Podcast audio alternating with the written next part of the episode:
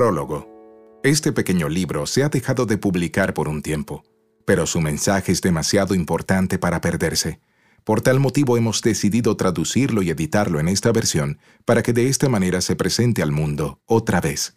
El señor D.L. Moody, sin lugar a dudas, fue un hombre de Dios extraordinario. Es de aquellas personas que al simplemente conocer o escuchar acerca de ellas, impactarán tu vida de una manera tan profunda que será casi imposible no querer de alguna forma imitarle. Lo más atrayente de Moody es que fue un hombre sencillo, humilde, sin ninguna preparación académica o ministerial, un simple vendedor de zapatos, pero que de la mano de Dios logró grandes proezas como la fundación de tres seminarios e institutos bíblicos que al día de hoy albergan en sus aulas y pasillos a más de 3.000 alumnos cada año provenientes de diversas partes del mundo. Se calcula que a través de sus campañas y predicaciones, Moody ha llegado a ganar un millón de almas para Cristo, una cifra verdaderamente maravillosa para estos tiempos, pero más asombrosa aún es esa cifra debido a que en aquel tiempo no existían aviones, ni televisión o teléfonos inteligentes, mucho menos streaming o redes sociales.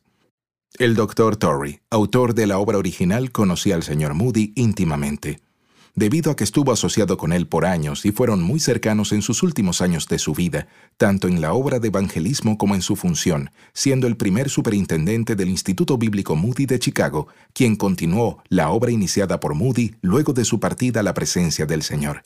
Por tal motivo, el autor aporta rasgos particulares, apreciaciones específicas y conversaciones íntimas en esta obra que serán de gran valor e importancia para el lector. La belleza de este personaje se encuentra al ver a Dios a través de Moody, como decía el Dr. Torrey. No es la intención querer exaltar a la persona, sino al Dios que hizo posible que un hombre tan común como él llegara a ser capaz de movilizar a tanta gente, de conmover los corazones de miles con un sermón y de ganar a cientos de miles para Cristo. El Dr. Torrey revela en este libro las siete razones del secreto del éxito espiritual del más grande evangelista de su tiempo, y por qué Dios lo usó de esa manera. La palabra de Dios nos invita a considerar la vida de aquellos que nos precedieron en el Señor, y en Moody tenemos mucho para considerar. En mi vida personal, conocer por medio de los libros a este hermano en Cristo me ha desafiado y animado a vivir una vida más consagrada, más enteramente rendida y profunda para Dios. Además, el libro te servirá de autoexamen, pudiendo ayudarte a desentrañar algunas sutiles pero poderosas trampas en la que podemos caer los cristianos y nos impiden experimentar la plenitud del poder de Dios en nuestras vidas.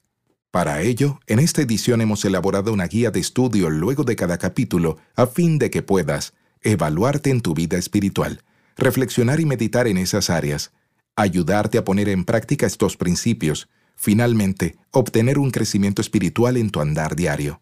Estoy seguro que luego de leer estas páginas y con la ayuda del Señor y la guía de su Espíritu Santo, tu vida también será conmovida, desafiada y animada a procurar ser esa clase de persona que puede impactar al mundo, dependiendo del poder y la gracia de Dios. Como dijo Will H. Houghton, cuarto presidente del Instituto Bíblico Moody, ¿Es demasiado decir que Dios continuamente está buscando a alguien que pueda usar? El ser humano puede ser usado por Dios y esto exige de él rendición y sumisión. Esto muestra a Dios como aquel que lo habilita y le da a él la gloria. Moody fue usado por Dios. Las personas pasan, las naciones suben y bajan, las costumbres cambian, las ideologías aceptadas son descartadas como las prendas del año pasado, pero siempre es cierto que Dios está buscando a alguien que pueda usar. ¿Y tú, serás esa persona? Isaías Carranza, editor, editorial digital, ganador de almas, www.ganadordealmas.com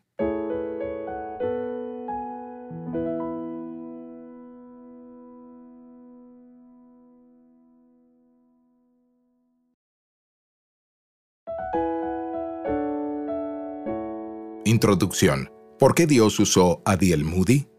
Un 5 de febrero de 1837 nació de una familia pobre en una humilde granja de Northfield, Massachusetts, un pequeño bebé que se convertiría en el hombre más grande, como creo, de su generación o de su siglo.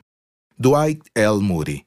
Algunos de nuestros grandes generales, grandes estadistas, grandes científicos y grandes hombres de letras fallecieron y fueron olvidados. Su trabajo y su útil influencia terminaron y sin embargo el trabajo de D.L. Moody y su influencia salvadora continúa y se incrementa, trayendo bendición no solo a todos los estados de la Unión, sino también a cada nación en la tierra. Sí, y continuará a lo largo de la eternidad.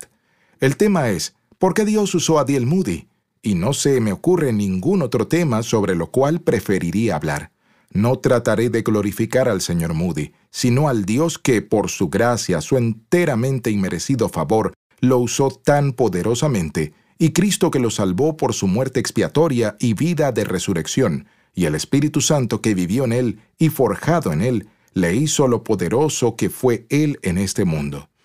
Además, espero dejar en claro que el Dios que usó a D.L. Moody en su día está tan listo para usarnos a ti y a mí en este día si nosotros de nuestra parte hacemos lo mismo que hizo D.L. Moody, que fue lo que hizo posible que Dios lo usara tan abundantemente. Todo el secreto de por qué D.L. Moody era un hombre tan poderosamente usado lo encontrarás en el Salmo 62.11. Una vez habló Dios, dos veces he oído esto, que de Dios es el poder. Me alegro de que así sea. Me alegro de que el poder no perteneciera a D.L. Moody. Me alegro de que no perteneciera a Charles G. Finney. Me alegro que no le perteneciera a Martín Lutero. Me alegro de que no perteneciera a ningún otro cristiano a quien Dios ha utilizado fuertemente en la historia de este mundo. El poder le pertenece a Dios. Si D.L. Moody tenía algún poder, y él tenía un gran poder, lo obtuvo de Dios. Pero Dios no da su poder arbitrariamente. Es cierto que se lo da quien Él quiera, pero Él quiere darlo en ciertas condiciones que son claramente reveladas en su palabra.